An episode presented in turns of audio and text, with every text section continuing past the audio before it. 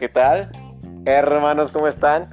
Muy buenas noches. Este, mi nombre es Antonio Félix Braulio y estamos eh, grabando otra vez nuevamente en, Apología Cristiana Fesofos. Me da mucho gusto, estamos grabando hoy a miércoles 20 de enero a las 11.17 en Ciudad de México. Hoy en esta, en esta bonita noche tengo de, invitados nuevamente a los dos apologistas, a Javes Ramrod y a Kim Huafong, que pues tenemos la, la oportunidad de platicar acerca del pacto y de las evidencias y argumentos acerca de la muerte, resurrección y pues la crucifixión, que todo esto tiene un impacto histórico y pues estamos hablando del personaje más, más polémico que podamos tener. Em, en esta noche también tengo la dicha de presentar a un amigo, a un compañero que se llama Jonathan. Jonathan, ¿cómo estás? Buenas noches. Hola, buenas noches. Bien, gracias. Gracias a Dios y gracias por darme el honor de, haberme invitado a en Apologista Cristo Fesofos. Claro. Siempre es un gusto tener. Ahorita, pues les, les comento, el tema es este. Las evidencias consistentes. Y pues ahorita se acaba de unir alguien más. Está Teresa Ramos, que igual ahorita les comento que Eric iba a estar, un amigo igual para estar de, oyente, para dar su punto de vista y para poder comentar algo más adicional, pero está Teresa, eh, igual vamos a tener estos puntos. Teresa, ¿cómo estás? Muy buenas noches.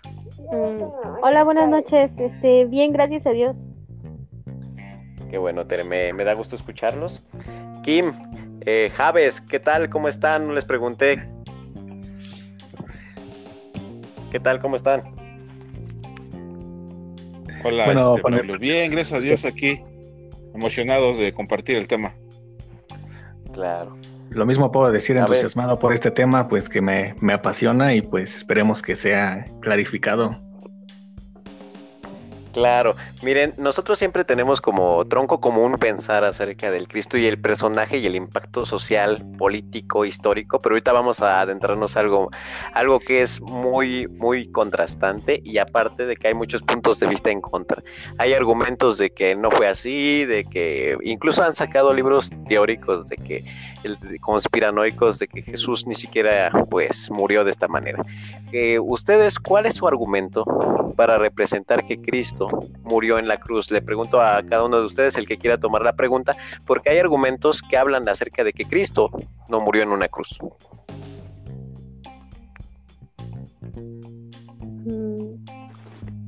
Javes. Ok, este, no sabía si le decías a Kim, no a mí. Eh, bueno, ¿cuáles son los, cuáles son los, los argumentos para demostrar que Jesús murió en la cruz textualmente? Y es que los, argumentos son, son muchos. Eh, primeramente tendríamos que, eh, yo quisiera limpiar el concepto de, de investigación científica al concepto de investigación histórica, porque generalmente se tiende a, haber un equívoco en esta, eh, para, para empezar, ¿no? Para empezar a, adentrarnos en el estudio serio de las evidencias que arroja la historia. Son muy distintas a la lo científico. Entonces tenemos que tener, tener mucho, mucho, mucha precaución con el método de investigación. Eh, lo decía, la ciencia puede eh, estudiar este hecho con el método científico observación, puesto que ellos se basan en una cantidad de repeticiones de tal suceso en, un escenario controlado para eh, demostrar que tal, tal hecho sucedió. No así, la historia no se puede comprobar eh, bajo el método científico eh, cualquier cualquier historia científica no es repetible. Sabemos bien que la historia acontece una sola vez y bueno, de ahí que ya es historia, ¿no? Entonces, eh, bajo el método científico no podríamos nosotros no podríamos comprobar que lo que yo hice esta mañana, si fui a la escuela, si fui al trabajo, no podríamos comprobarlo por el método científico, pero sí con el método histórico, ¿no? Que, que, que, que es necesario postular, pues, que eh, tienen eh, testigos oculares, testigos auditivos, eh, personajes que manifestaron testimonios y que ellos pueden ser eh, y que son, son este, evidenciados y analizados bajo el método bajo el método de testimonios, este, de psicología del testimonio, esa es una, y este, la, la psicología del testimonio y entre, entre varios otros factores que voy a mencionar como la como la eh, el, factor el factor local o geográfico y el argumento de la vergüenza que es otro argumento pero ya estaremos más adentrándonos y por lo pronto creo que eso sería mi introducción Oh. Ok, Javes, mire, eh, ahorita tocabas mucho acerca del método científico y método histórico, siempre es bueno corroborarlo. Yo creo que esto nos da mayor veracidad delante de un, de, ante un público, delante de la gente. ¿Tú, Kim, tienes algo que opinar?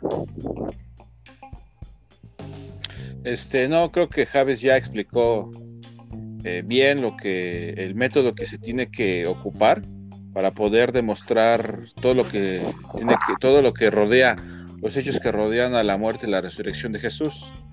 Ah, el método crítico es el método em, histórico legal, como dice Chávez, es ese método que lo que hace es una función de compilar testimonios y hacer una evaluación en cuanto a los testimonios y lo que se afirma este, es, es cierto o es falso, ¿no? Es, estamos hablando de un hecho en la historia de los cristianos bueno, el cristianismo afirma que Jesús fue un personaje histórico que murió y que resucitó al tercer día. Entonces, el método lo que nos va a permitir es ver si en realidad los testimonios de los evangelios son fidedignos o, no lo son. Pero más allá de lo que, eh, de lo que yo puedo decir, creo que Javes ya aclaró cuál es el método correcto de este, el método que se tiene que utilizar para poder este, eh, explicar lo que, tiene que ver con la muerte y la resurrección de Jesús. Claro, fíjense que a lo largo de la historia, hace poquito platicábamos así fuera de la del, podcast acerca de un autor, ¿no? De que hablan, nos hablan acerca de las, las posturas históricas acerca del Cristo, ¿no? Yo, yo les mencionaba a este autor porque pues fue uno de los que a mí me iniciaron en cuanto al tema de, de quién es el personaje del Cristo. ¿no? Eh, yo yo, escuchaba a Antonio Piñero, este es el personaje del que, del que ahorita quiero hablar, porque él menciona acerca de lo que fue Jesús, pero nos habla acerca de Jesús como una figura política y de que su muerte no tuvo impacto, más sin embargo, él habla y afirma de que los testimonios en cuanto a lo que es la resurrección se pueden interpretar de dos maneras, en cuanto es verdad o incluso fueron fábulas para complementar la profecía bíblica que podemos ver en el Salmo 22 o en cualquiera de, lo que es el libro eh, de Isaías. ¿Ustedes cómo, cómo dan? O sea, yo sé que ahorita están, me, están dando la legalidad, me están hablando acerca del contexto, pero delante de alguien que, no cree en, de la resurrección, ¿cómo ustedes le demostrarían a esta persona que el, que el Cristo sí resucitó? Para fe y hablando históricamente. ¿A quién le das la palabra? ¿A mí? ¿O a Kim? Este, cualquiera de los dos que quiera tomar la palabra. Bueno, en, lo personal, eh, yo quiero, quiero comenzar abordando, eh, contestando la pregunta, pero como eh, aclarando la naturaleza, la naturaleza de la mentira. ¿Qué, qué, qué, qué significa la naturaleza de la mentira? diga, una, una mentira una mentira, cualquiera que sea la mentira, es eh, difícil de sostenerse eh, entre mayor pasa el tiempo. Y esa, esa mentira eh, se hace más difícil de sostenerse cuando se ven más personas implicadas en una mentira.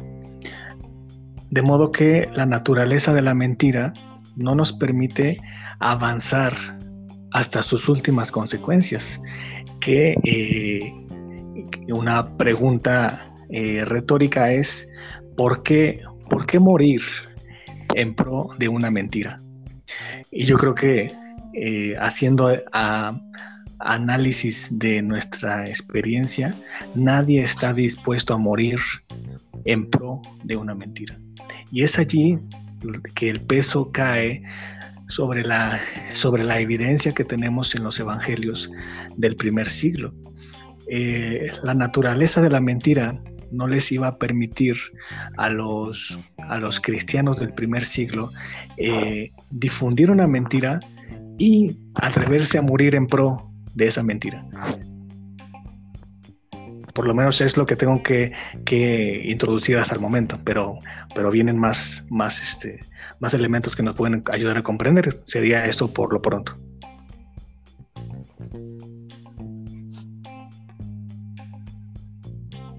Sí, yo, bueno, en lo personal, creo que estoy de acuerdo con lo que está diciendo Israel.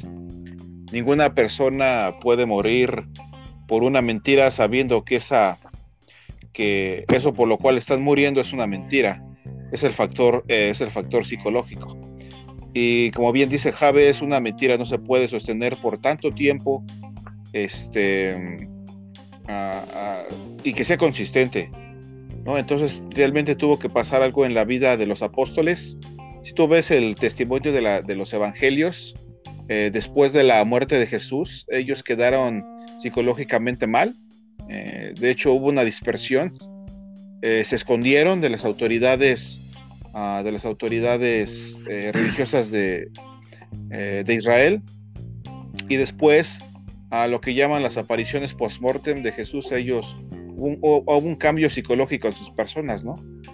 Ah, porque al principio, después de la muerte de Jesús, al ver cómo, ah, cómo su maestro era, pues era ejecutado, este, se escondieron, tuvieron miedo, pero después de las apariciones eh, de Jesús, después de su resurrección al tercer día, hubo un cambio importante en su psique, ¿no?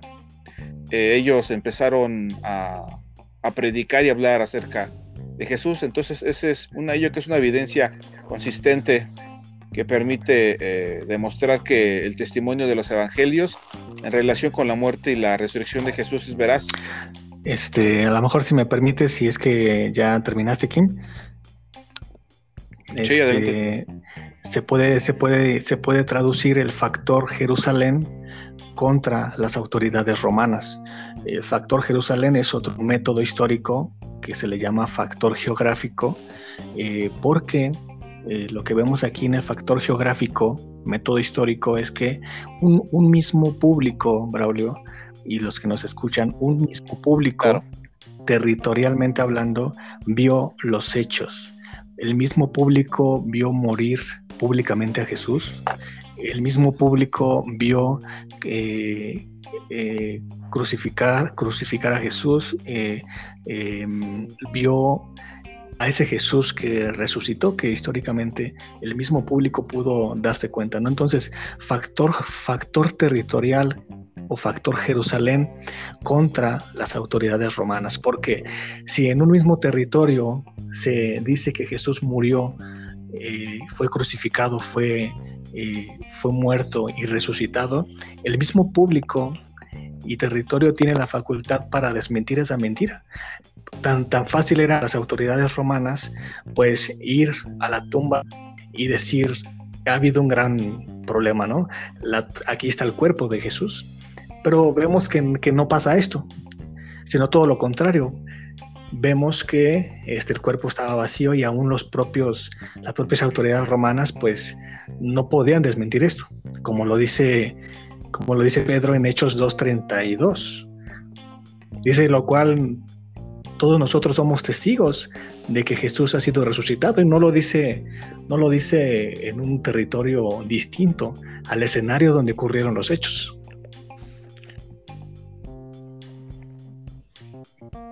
Claro.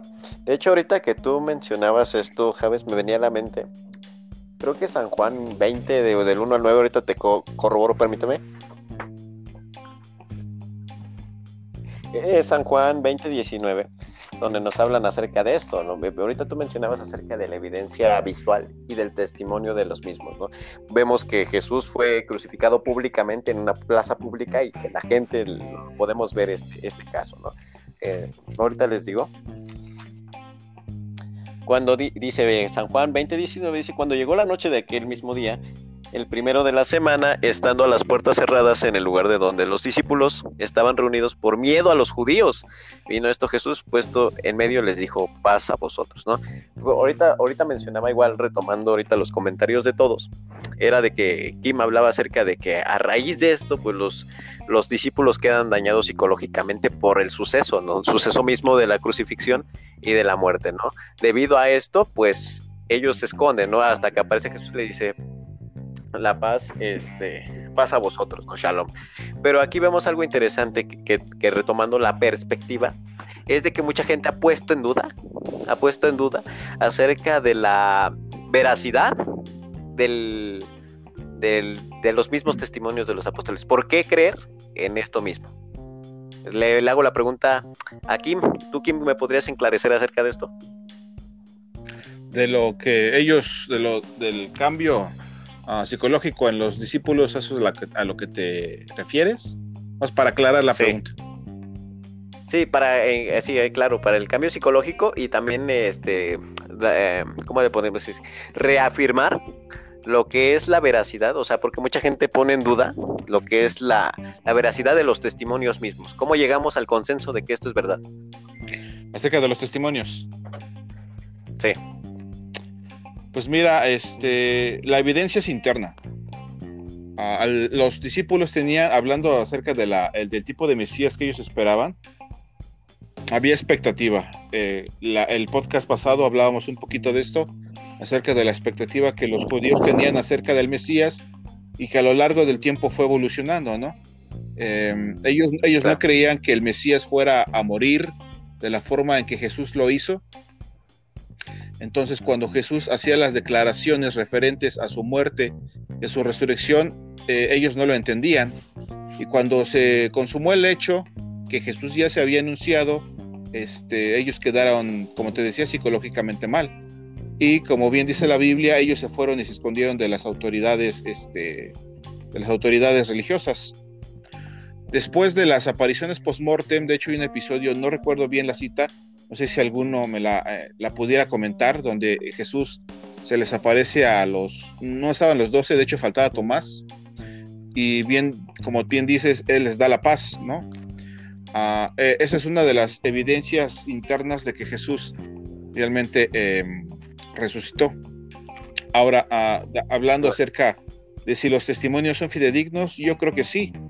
Ha habido mucha, ah, podemos llamarle la, no recuerdo bien el término, pero haciendo alusión a la cantidad de los, de los textos que se, han encontrado de los evangelios en distintas partes de Oriente Medio, que cuando se comparan entre ellos, el testimonio básicamente no cambia, la esencia permanece. Y eso se puede ver en distintos, eh, en distintos documentos del Nuevo Testamento que, como te digo, se han ido encontrando a través del, a través del, de, la historia. Entonces, el hecho de que coincidan o que armonicen, creo que es una prueba este, de que su testimonio es verídico. No sé si Javes quiera agregar algo a la respuesta. Pues sí, estoy, de acuerdo con, con Kim y podría añadir dos elementos más. Uno es la psicología del testimonio y el segundo elemento es los testimonios fabricados. ¿Qué quiere decir esto? Psicología del testimonio. Eh, cuando se estudia un poco sobre psicología del testimonio, es lo que utilizan los jueces para determinar si tal, si tal este, eh, testimonio, valga la redundancia, pues es verídico, porque eh, está comprobado psicológicamente que dos personas ante un mismo hecho, que definitivamente podemos observar un mismo hecho, pero no pueden decirlo de la misma manera de la misma manera, con las mismas palabras, eh, diciendo que vieron exactamente lo mismo. Eso, eso en psicología del testimonio no se puede. Tiene que haber ciertas discrepancias, pero no discrepancias en tanto al hecho objetivo, sino más bien a la forma narrativa de, esos, de esa observación, puesto que nosotros tenemos distintas percepciones subjetivas que nos hacen ver distintas formas de la misma realidad. Y vemos en los evangelios, en los cuatro evangelios, que existen eh, diferencias de observación. ¿Quién fue primero a ver la tumba? ¿Fueron las mujeres o fue Pedro y Juan? Eh, y podemos ir con varias, varias este, menciones que pretenden descalificar a los evangelios como verídicos, pero en realidad esas discrepancias de descripciones nos indican todo lo contrario. De acuerdo a la psicología del testimonio, eh, tiene que haber diferencias en la descripción de los hechos, que no deja de lado que evidenciaron el mismo hecho. Esa es la psicología del testimonio. Y número dos es, ¿qué pasa si los testimonios son fabricados? De acuerdo a que si alguien, si alguien fabrica un testimonio, yo, yo puedo invitar a que si alguien se pone de acuerdo en pro de una mentira, como lo acabamos de, ver al inicio, yo creo que lo que tendríamos que poner en la mesa para ponernos de acuerdo de fabricar testimonios falsos es dar veracidad a ciertos hechos. Pero dar, veracidad a ciertos hechos como en los evangelios eh, no da oportunidad a pensar en eso porque los, testimonios incluían cosas que no daban o que, ¿cómo puedo decir? Eh, de ninguna manera se inclinaban a que los, a que los escritores querían, querían eh, persuadir a un testimonio fabricado. Por ejemplo, ningún testimonio fabricado en el primer siglo te va a decir que las mujeres fueron las que, eh, las que encontraron la tumba vacía en primer lugar. ¿Por qué? Porque el testimonio fabricado caería por su propio peso porque las mujeres en el primer siglo eh, tenían o eran estimadas en poca estima. La cultura romana, judía, griega, tenían a la mujer en el primer siglo con falta de veracidad en un testimonio. No si el testimonio fue fabricado, definitivamente tendrían que haber pensado en algo más, que introducir a las mujeres como las primeras que vieron el cuerpo, perdón, la tumba vacía. Sí, claro. De hecho, este también se puede ver como un caso. Mucha gente ah, se debate este tipo de cosas. Tú ahorita mencionabas acerca de las perspectivas y de que cada una se complementa entre sí, ¿no? Acerca de que si es Pedro, que si es Juan. Yo ahorita te quería poner un ejemplo acerca de, eh, bueno, esto lo, lo vemos cuando en Mateo 26, 68, donde, bueno, desde el 66 dice, ¿qué os parece? Respondiendo ellos dijeron eh, es reo de muerte. Entonces le escupieron en el rostro y le dieron de puñetazos y otros le abofeteaban diciendo, profetízanos quién es el que te golpeó. Y, pues la, mayoría de las personas pues entenderían como de, pues si lo están golpeando, ¿por qué le preguntan quién es el que te golpea? ¿no? O sea, resulta ilógica la, la, pregunta ante el hecho, pero si nosotros nos adentramos más, cuando nosotros leemos Lucas capítulo 22, 64, aquí se enclarece un poquito esto cuando dice, y los hombres que le custodiaban a Jesús se burlaban de él y le golpeaban, y vendándole los ojos le golpeaban, eh, y vendándole los ojos le golpeaban el rostro, y le preguntaban diciendo, profetiza quién es el que te golpeó. Y otros decían otras muchas cosas incuriándole. Pero aquí es donde responde, ¿no? Y vendándole los ojos, le golpeaban el rostro. Aquí es cuando empieza a tomar sentido y empiezan a complementarse los evangelios, porque vemos que a Jesús, para que le hicieran esta pregunta, lo tuvieron que haber vendado, ¿no? Así es lo mismo yo creo que con diferentes hechos, y que yo creo que por eso están los cuatro evangelios, ¿no? Porque asimismo, cada uno tenía la perspectiva de la diferente persona que convivió con el Cristo, ¿no? Asimismo, como de la muerte, de la resurrección y de los diferentes sucesos que vemos más complementado el hecho de, del cumplimiento de lo mismo. Ahorita hablaban acerca de la, de la mentira y acerca de cómo sostener tanto una mentira y me recordaba ahorita que, les mencionaba el Salmo 22 donde pareciera que es este em, es exacta la Biblia, ¿no? Eh, pero vemos que, que, menciona lo que Jesús decía, ¿no? Eli, Eli, lama sabactani, pero aquí cuando lo vemos, dice, Dios, Dios mío, ¿por qué me has desamparado y por qué estás tan lejos de mi salvación y de las palabras de mi clamor? Dios mío, clamo de día y no respondes y de noche y no hay para mi reposo. Aquí nosotros vemos una clara referencia bíblica acerca del cumplimiento de, de Jesús, ¿no? Mucha gente trata de abolir esto diciendo que nada más es una tradición judeocristiana que surge a raíz del personaje como político, como, como un personaje es de X, pero que el cristianismo y la expansión del mismo resulta este, una mentira nada más por generar y poder corroborar lo que el Antiguo Testamento decía. No sé si me explico, eh, pero también yo creo que la expansión del Evangelio a través del cristianismo, a través en el mundo, yo creo que es, también es una clara, un claro ejemplo de que esto es verdad. O no sé qué tenga que Mira, hablabas, hablabas sobre la confiabilidad de los evangelios, ¿cierto? Eh, y hay que, hay que yo creo que abordar este tema de la confiabilidad de los evangelios. ¿Contra qué? Contra las, contra las cartas apócrifas, por ejemplo. O sea, ¿qué tanta confiabilidad eh, había en los evangelios? Pues la respuesta es certeza por lo que ya comenté este, sobre los testimonios fabricados y sobre la psicología del testimonio. Y aparte, hay que mencionar que, que, los evangelios, el primer evangelio que, se que circuló escrito fue eh, el de Marcos. Estamos hablando desde el año 60. Estamos hablando de una generación, la generación en la que vio resucitar a Jesús, leyó este, este, este esta carta de, que se le atribuye a Marcos. Em, pero antes de que, de que evangelios circularan, eh, te digo que el más temprano es Marcos, años 60, después le sigue Mateo 50, eh, Lucas eh, lo sitúan en 75-80 y el más tardío Juan con en el año 95 a 110 algunos. Pero eh, lo que decía es de que cuando estas cartas fueron publicadas, ya existía una tradición oral. La tradición oral, la tradición, la tradición oral ya, ya decía mucho en la gente, ¿no? De modo que cuando, cuando, la, cuando la gente del primer siglo leyó los evangelios, no, no tuvieron complicación porque es algo que ya estaba circulando. Entonces, este, no así sucede con, los, con las cartas apócrifas, porque eh, esas cartas que hablan de un Jesús eh, distinto, eh, que Jesús no murió, o que, eh, eh, que fue Dios quien, quien, quien confundió a la gente para que pensara que era Jesús, el Evangelio de María, el Evangelio de, Tomás, son, son evangelios muy tardíos, estamos hablando de por lo menos en el siglo II y medio, eh, y el último de María se encontró apenas recientemente.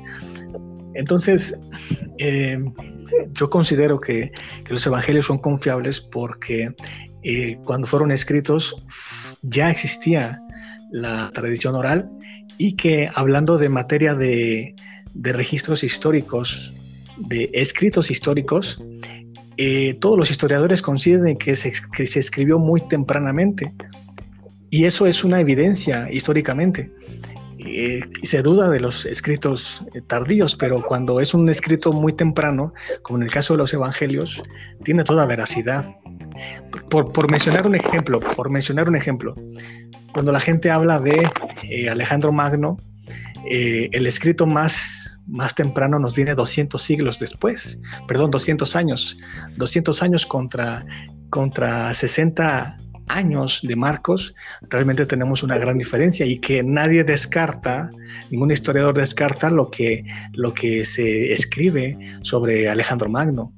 De modo que hay un prejuicio eh, cuando se habla sobre la veracidad de los evangelios, pero cuando se quita ese prejuicio, podemos darnos cuenta que los evangelios cumplen con la cercanidad histórica en el que ellos circularon, en el territorio en el que los hechos sucedieron.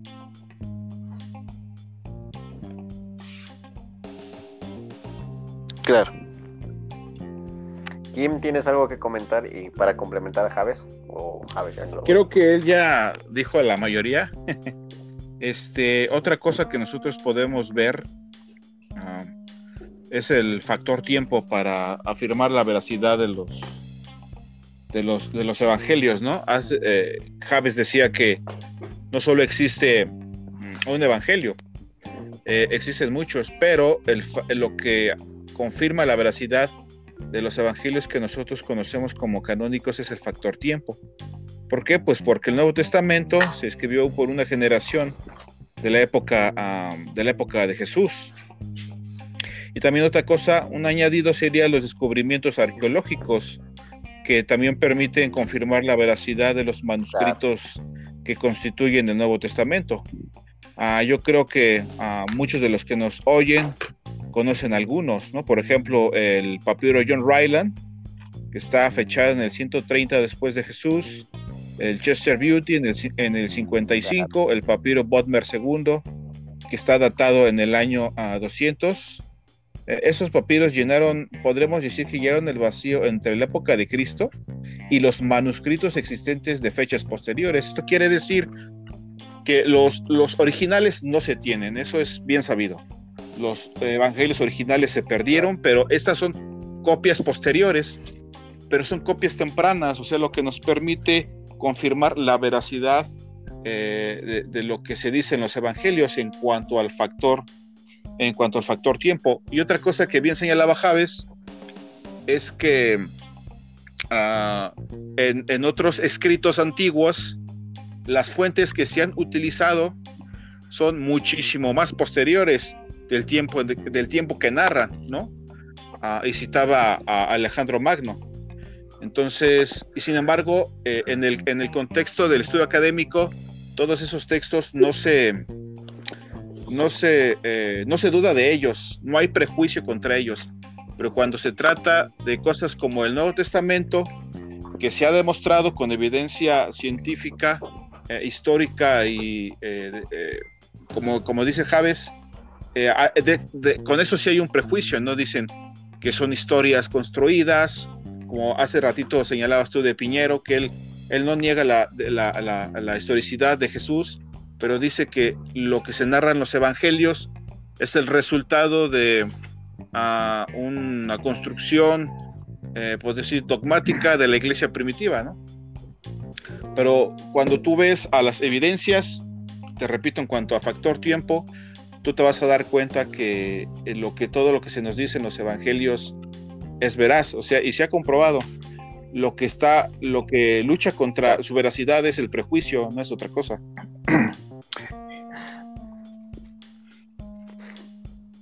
Claro. Pues sí, habría, que preguntarle, habría que preguntarle a Antonio Piñero que, cuál es la naturaleza de que esa mentira los llevara a, morir. Y de hecho él no podría responderla, ¿no? No hay este, hasta ahorita que yo sepa, no hay un argumento que pueda refutar la, responde. la evidencia psicológica, no, no existe. No la responde, de hecho se lo han preguntado, no la responde.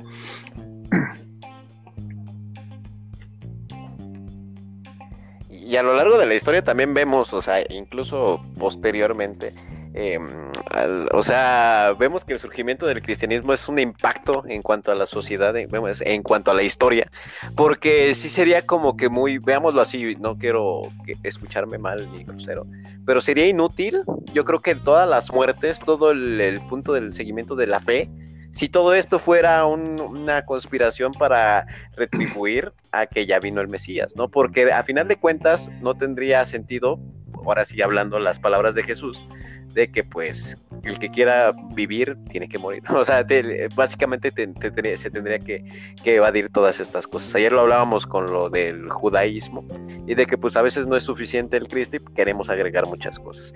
Pero ahorita yo, este, agregando y complementando, ese ratito estaba platicando con mi amiga Teresa y pues estábamos hablando acerca de un punto que es bastante importante y que ella me pidió que les preguntara, o no sé, Tere, ¿quieres hacer la pregunta acerca de la crucifixión que me, que me estabas diciendo? Hola, este, sí, ¿me escuchan? Este, yo, mi duda era de que muchos hablan sobre que no era una cruz donde donde nuestro Señor Jesús murió. Eh, muchos hablan que era un madero, un simple madero, entonces, ¿de dónde sacan ese argumento? O sea, es una duda que tengo desde hace poquito tiempo y pues me gustaría pues que me sacaran de esa duda.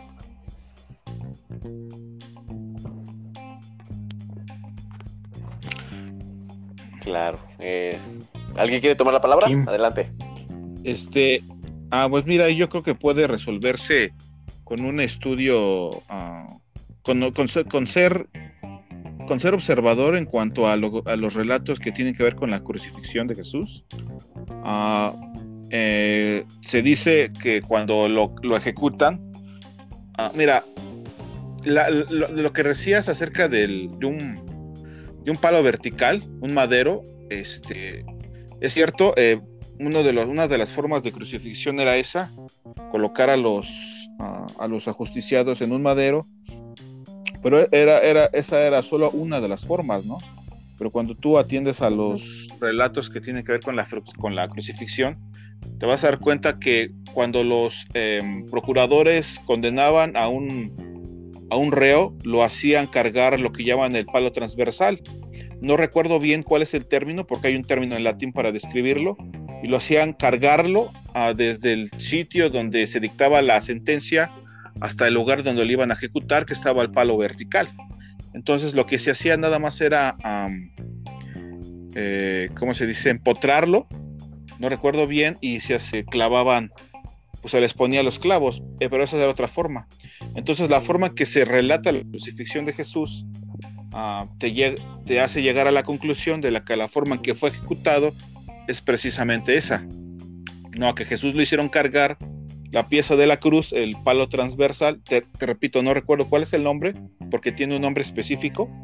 Este, lo hicieron llevar eh, esa parte de la cruz y cuando llegó al Gólgota, eh, nada más empotraron esa parte del palo transversal y lo, y este, y lo clavaron. De hecho, ah, eh, en los evangelios, cuando se clava la sentencia sobre su cabeza, si no me recuerdo que fue en tres idiomas, fue latín, griego y hebreo, dicen los evangelios que estaba sobre su cabeza, no sobre sus manos. Si hubiera sido sobre sus, sobre sus, si hubiera sido, si Jesús hubiera sido ejecutado en un palo o en un madero, eh, la referencia o el detalle sería otro, ¿no? Diría que el letrero estaba sobre sus manos extendidas al cielo, pero no. Dice que estaba sobre su cabeza y que todos pasaban y lo leían. Entonces yo creo que con esos detalles puedes ah, aclarar la idea, ¿no? Y los que enseñan esto son los conocidos testigos de Jehová, que hacen una traducción, ellos dicen que la traducción de la palabra eh, griega, no me acuerdo cuál es la palabra para, para cruz, este, hace referencia a un, a un madero, a sola, una pieza nada más. Pero si tú atiendes a la forma en que los romanos eh, aplicaban la crucifixión, te vas a dar cuenta que a Jesús lo hicieron llevar eh, por, los, digo, por los relatos mismos de, los evangelios, eh, lo hicieron llevar la, la pieza que, eh, que, va este, donde se clavan los, los, brazos, ¿no? Ok. No sé si tengas, tengas algo que decir, Javes. No, realmente, pues está, este, fuiste muy, muy claro con la descripción, ¿no? De testimonial, ¿no? Es, la, la, descripción es muy importante, ¿no? En esos, detalles en esos detalles. Así es. De hecho, sí es, de hecho, mm, yo creo que a veces lo que nos pasa es la, la tenemos ciertas dudas que a veces como que no, queremos tocar, pero sí es bueno sacarlas, como por ejemplo esta del, madero, porque pues muchos están, como ayer lo decíamos, en cuanto a lo del mesianismo y el judaísmo, y pues todas estas ciertas sectas, pues a veces tienden a confundir y pues de una, de algo chiquitito, pues sacan ahí una doctrina, ¿no? Pero es bueno enclarecer estas dudas. La verdad, este, ahorita vamos a llegar a algo que es interesante, bastante interesante. Ya llegamos a la muerte, ya llegamos al hecho muere Jesús, ¿no?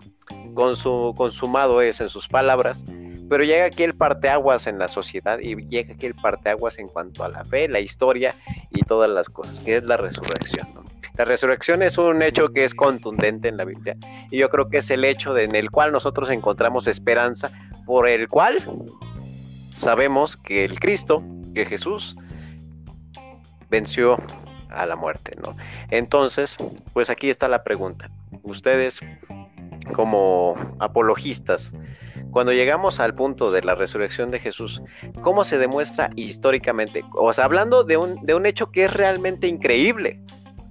O sea, ¿cómo llegamos al punto de decir y demostrar ante un público que es ahora sí que escéptico pues que eh, esto fue veraz? hay, hay una...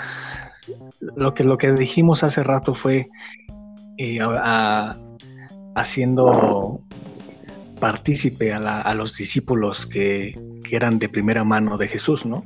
Ellos no tenían ninguna intención o ningún, este, ningún beneficio de, la, de lo que expliqué de la naturaleza de la mentira.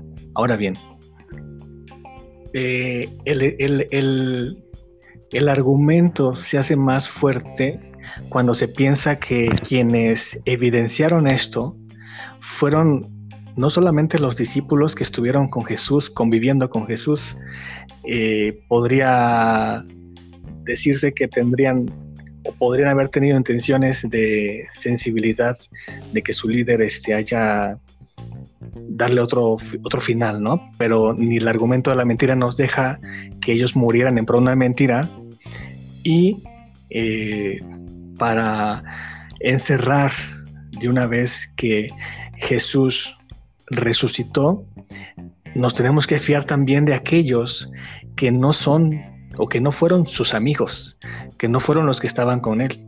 Y estamos hablando de enemigos de Jesús, enemigos de Jesús, de agnósticos de Jesús y de opositores de Jesús. El primer, el primer enemigo de Jesús que no tenía nada que, que ganar por cambiar de opinión, sin duda es el apóstol Pablo. El apóstol Pablo pues era perseguidor de la iglesia y que eso a él lo apasionaba, creyendo que eso era eh, lo que tenía que hacer. Estaba luchando contra una falsa declaración de la iglesia que Jesús había resucitado. Pero Pablo, al ser, al ser enemigo del cristianismo, no hay razones para que haya cambiado de opinión, a menos, a menos que la resurrección de Jesús sea, haya sido notoria en el, camino a Damasco. Y eso vemos lo que sucedió. Hubo un cambio de 160 grados de, de Rab Shaul de negar la fe del cristianismo y después vemos anunciar un cristianismo que no tenía nada que ganar anunciando algo cuando él era un enemigo. En segundo lugar tenemos a Santiago, que era el medio hermano de Jesús. Los evangelios, los evangelios lo narran a él como eh, eh, agnóstico. No creían en Jesús. No creía a Santiago en Jesús. Pero algo también pasó en Santiago, que después en Hechos ya lo vemos como como pastor de la iglesia de Jerusalén. De modo que, un ejemplo más, se hace evidente que algo pasó en estos opositores. Y otro tercer hecho es de que eh, también aparecen historiadores como eh, teólogos como Justino Mártir y Tertuliano que especulan, especulan sobre, eh, sobre eh, que el cuerpo fue robado. ¿Y qué, qué, significa esto? ¿Qué significa esto? Déjame agarrar aire. Exacto. Mira, si los opositores, como Justino Mártir y Tertuliano, eh, daban y en, en, los, en, el Evangelio de Mateo habla sobre que los, los, los judíos querían introducir esta, esta conspiración de que el cuerpo fue eh, robado, psicológicamente se delatan, porque no habría necesidad de decir que un cuerpo fue robado si la tumba contuviera el cuerpo pero de modo que la tumba estaba vacío, por eso hubo oportunidad para la conspiración en el primer siglo. De modo que deja de manifiesto que la tumba en realidad estaba vacía. Tanto por seguidores eh, primarios, los doce discípulos, y por enemigos, número uno como Pablo, agnóstico como, Santiago, los judíos, y este personaje que hablaron como Tertuliano y Justino Mártir, etcétera, de, estas evidencias del cambio de parecer de estos personajes que no tenían eh, ningún motivo para, para cambiar de ser enemigos a predicar una resurrección.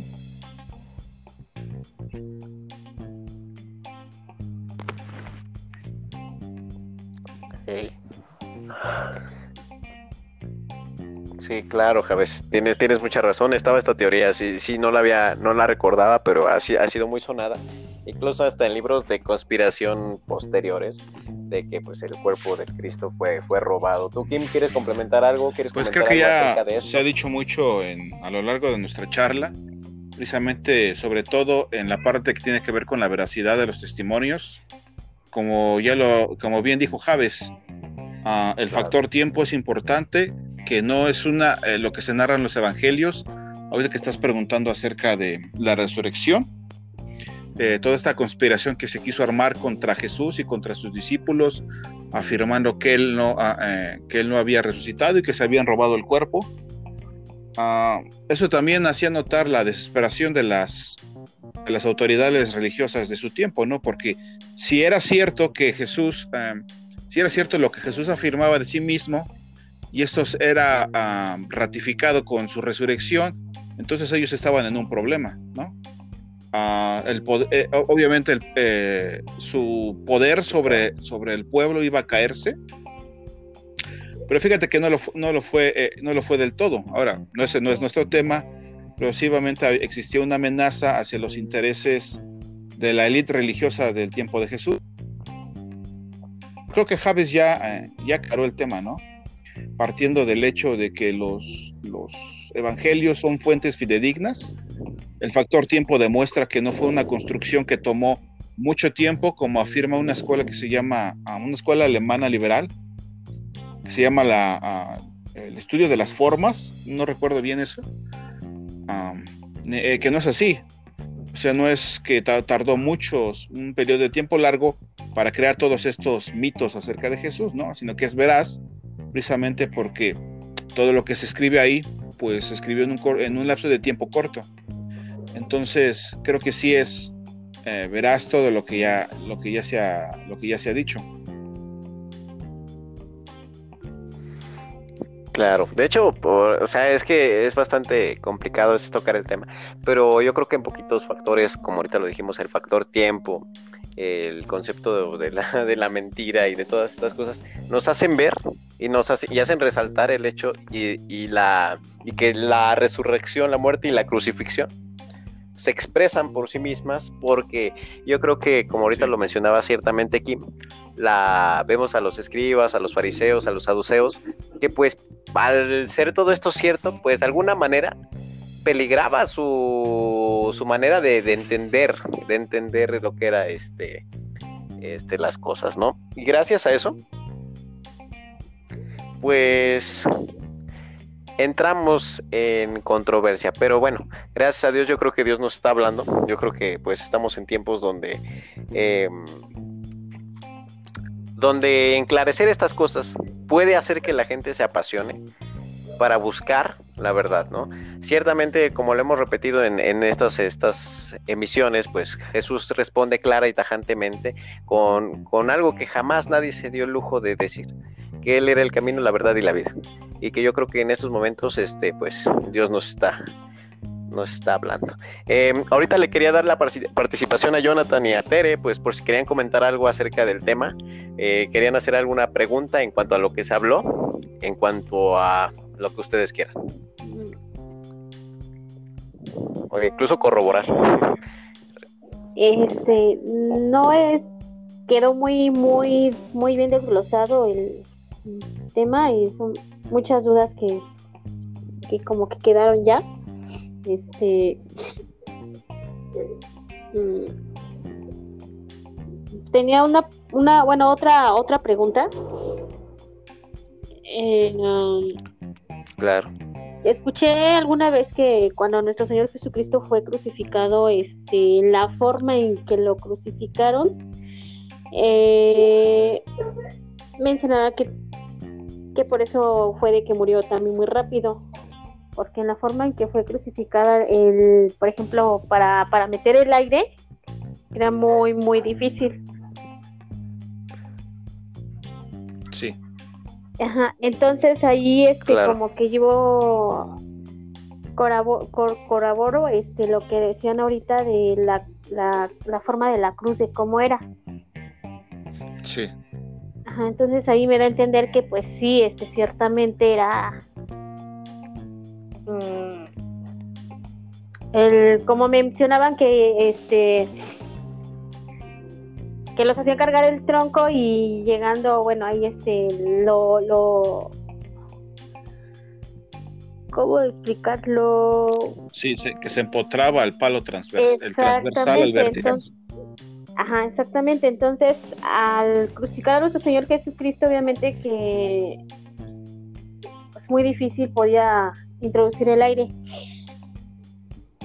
Y decían que por eso fue de que murió muy rápido, o sea, no duró mucho.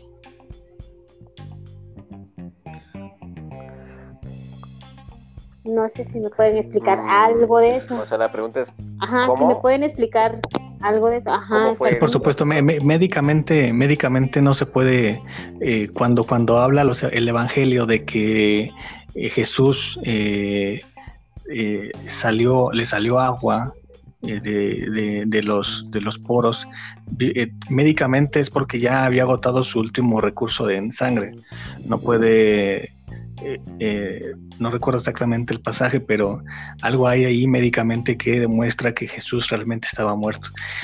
Eh, otra cosa es que los, soldados romanos no era la primera vez que, hacían una crucifixión, ellos estaban familiarizados frecuentemente con, la muerte por crucifixión, de modo que cuando, cuando Pilato le, le, da la información de que ya está muerto Jesús, evidentemente pues los soldados ya estaban habituados con, con esta forma de darse cuenta cuando un personaje crucificado ya se encontraba muerto. Entonces no hay razones para, para, para que un soldado romano que no tiene nada que ver en esto dé una, de una mentira, ¿no? Nuevamente con la, con la mentira.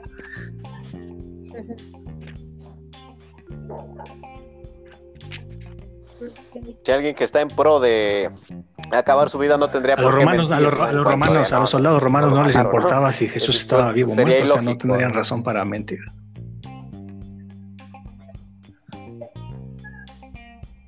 Claro, de hecho, o sea, es contundente porque ahorita lo, lo hablábamos. Este, cuando se corroboraba de que alguien estuviera muerto, para comprobar que alguien estaba muerto, pues agarraban un palo y le rompían las rodillas, ¿no?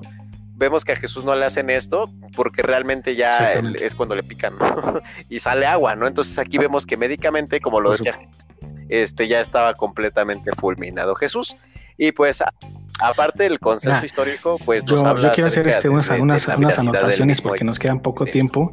Si me permites, ¿hay, alguna, hay, hay algún tipo de erudición que, que se mueve en la popularidad de la gente.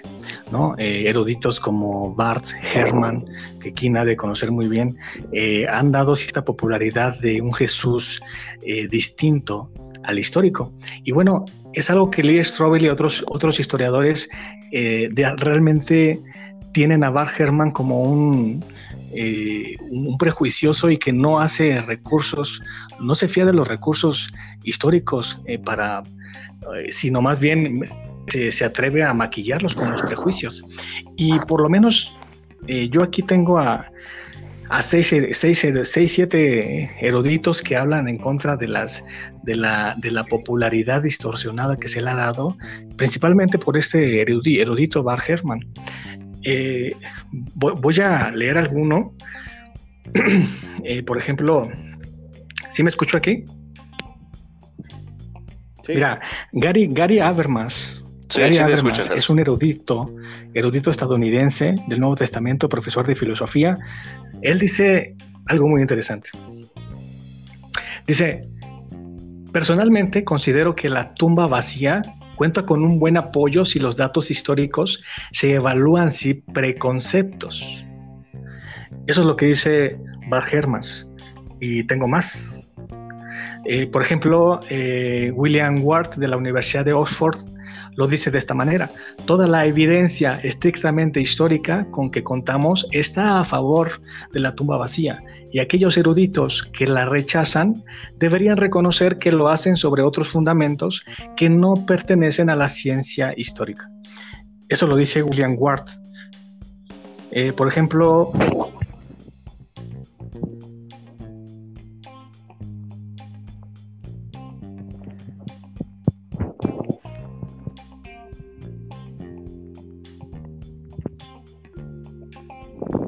¿Me perdí? ¿Lo ves?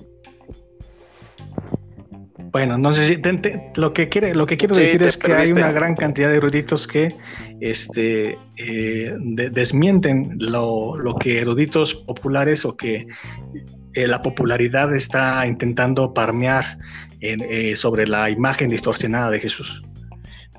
Pero te, te, cité el último, el primero más bien, que, que, yo creo que con este voy a cerrar. 75% de los eruditos en este tema lo consideran un hecho histórico.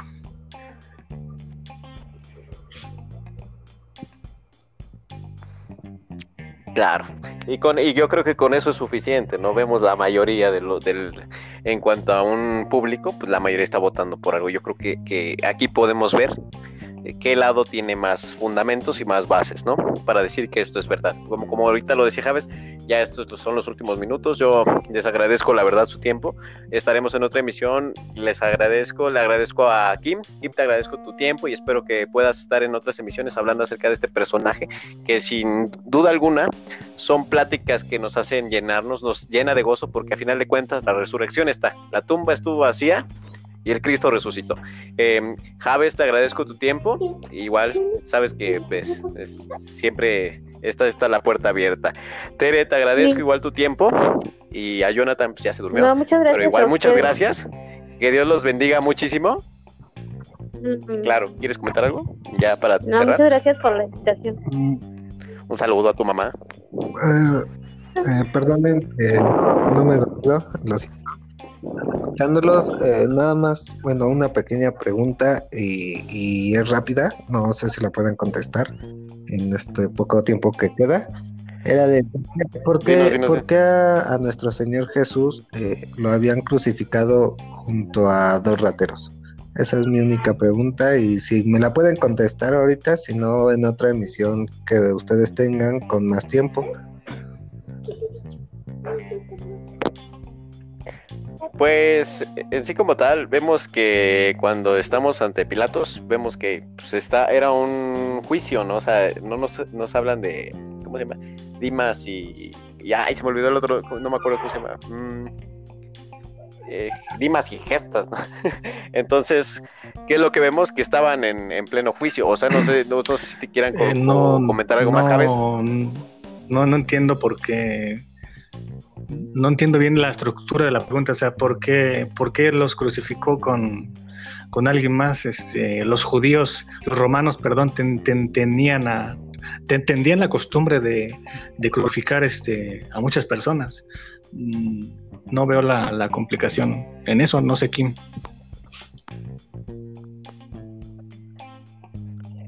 Ah, no, ah, de hecho, ah, dice así es.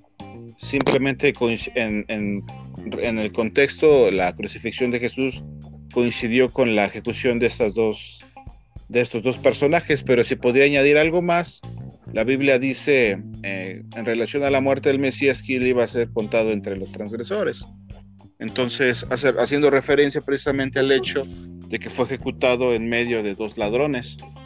Pero, ah, pues eh, en el ámbito humano ah, coincidieron, o sea, Jesús coincidió a la hora de que lo ejecutaron con estos dos personajes, pero eh, en el plan trazado de Dios fue, se nos, fue una señal que fue contado entre los, eh, que fue Jesús fue contado entre los transgresores, pero más allá de eso, no, no podía añadir otra cosa. En términos más humanos, pues sí pues ahí estaba, ¿no? Entonces coincidieron y pues no, no hubo como que mayor trascendencia y como lo dice Kim, si lo quieres ver más bíblicamente, pues sí, fue contado contra los transgresores. Pero con esto nos despedimos, les agradezco mucho su tiempo y pues nos estaremos viendo mañana en otra emisión, están invitados, les agradezco su tiempo y pues, ¿qué más les digo? Pues hasta luego. Muchas gracias, hasta luego.